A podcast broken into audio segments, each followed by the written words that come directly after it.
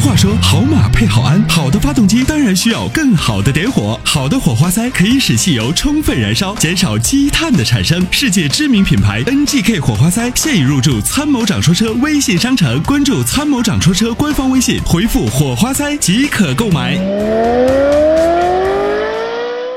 喂，张先生您好。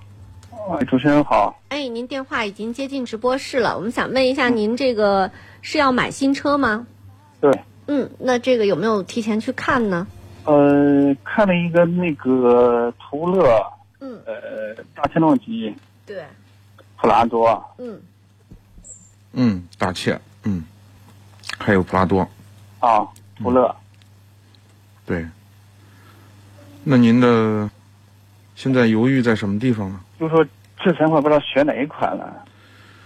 嗯、是这样呃啊，平常在城，就对基本是在城市里边开。嗯、是这样啊。这三款车，首先它们都是越野能力比较强的这个全尺寸的 SUV，嗯，呃，尤其是途乐，可能是空间这是三个车里头最大的，对吧？嗯嗯呃，很显然，你如果在城市里头开这些大大车哈，呃，其实呢，并不是特别实用。嗯就是首先呢，他们是干粗活的啊，就是走烂路的啊，就专门去越野的。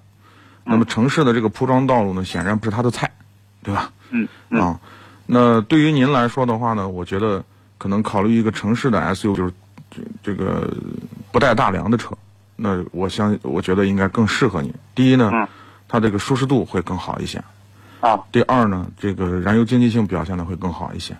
嗯，对，啊、那当然，这三个车你说能不能开？你说我不在乎油耗，我就是要结实要大，对吧？那也 OK。那么从这三个车来说的话呢，首先大切我们不太推荐啊，小毛病比较多，后期的这个问题比较多。啊呃，这个普拉多呢没啥说的，这个都是大家都熟悉的车了，对吧？不管是保有量、质量啊，各个方面，包括二手车残值啊，都是非常好的。对呃，最近呢，就是途乐呢，为什么大家关注度比较高呢？是因为它价格下来了啊，四点零的这嗯个排量呢，现在目前我们知道的就这五十万出头，基本上可能就能拿到。嗯那么对于一款这么一个大尺寸的来说的话呢，因为它跟这个应该说兰德酷路泽属属于一个级别的车了，吧？对对显然要比这个呃普拉多要大。那嗯么从尺寸上来说的话，它的性价比来说就啊还算好一些嗯哦，那就是看自己的需求，要不要这么大个空间？因为在城市里头，你想车那么多，那么堵，对吧？这么大个车，就就停也是个问题，可能就说在呃城市里头经常变道啊，这个呃停停走走呀、这个车可能就有点过于太大了。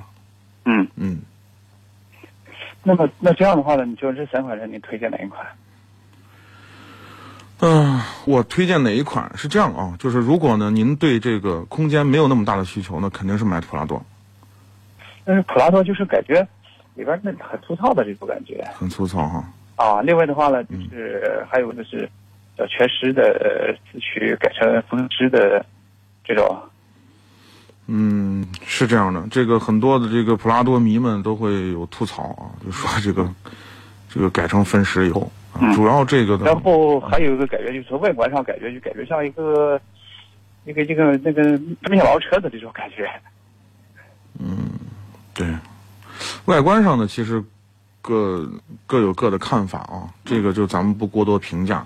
嗯，那就这个车本身而言，这个市场保值率真的是非常高，后期的质量稳定度很高很高。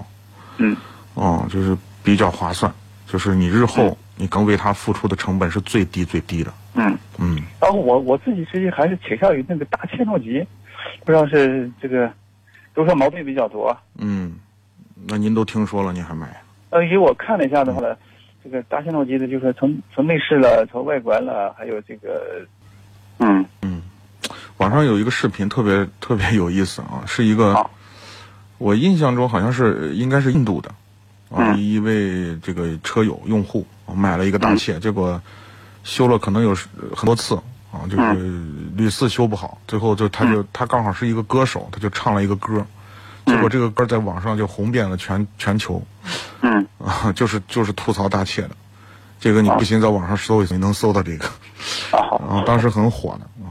啊这个曾经的这个大切呢，确实是啊，这曾经是 呃吉普里头的一个代表车型。嗯嗯呃，但是呢，现在这个质量啊，真的是稳定度很差啊、嗯日后的这问题比较多，嗯呃不仅仅来自于可能简简单单的异响啊什么的啊，还有动力总成方面的问题。嗯所以呢，这个我们还是坚持不推荐。啊，嗯车不是用来看的，是用来开的。对，嗯， 怎么怎么选择呢？呃，首选就是我觉得首选还是普拉多。如果你对嗯普拉多的这个空间不满意，你就买途乐。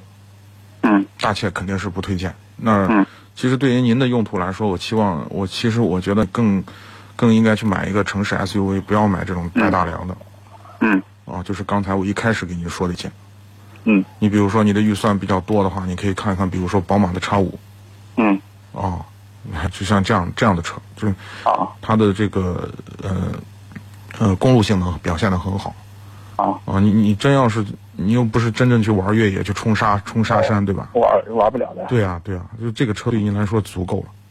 嗯嗯，对对对对，途乐还行是吧？途乐还行，就四点零的动力，你别指望它有多强，因为车、啊车重。啊，哦，对嗯对对对，好的好的，好，嗯谢谢主持人。那就这好，样那啊，就这样，再见哎张，先生好，感谢拜拜参与，再见。